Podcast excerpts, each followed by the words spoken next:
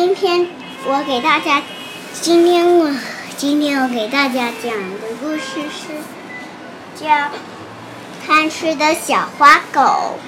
一只贪吃的小花狗叼着一根肉骨头，跑到了小河边。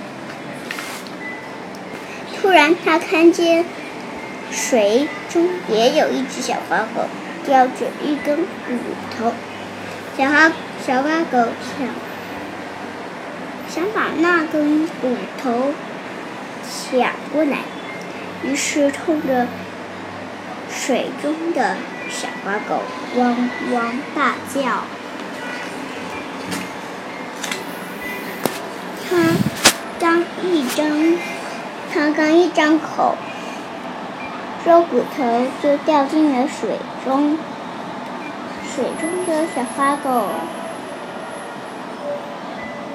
嘴里的肉骨头也也也不见了，他只好垂头丧气的走了。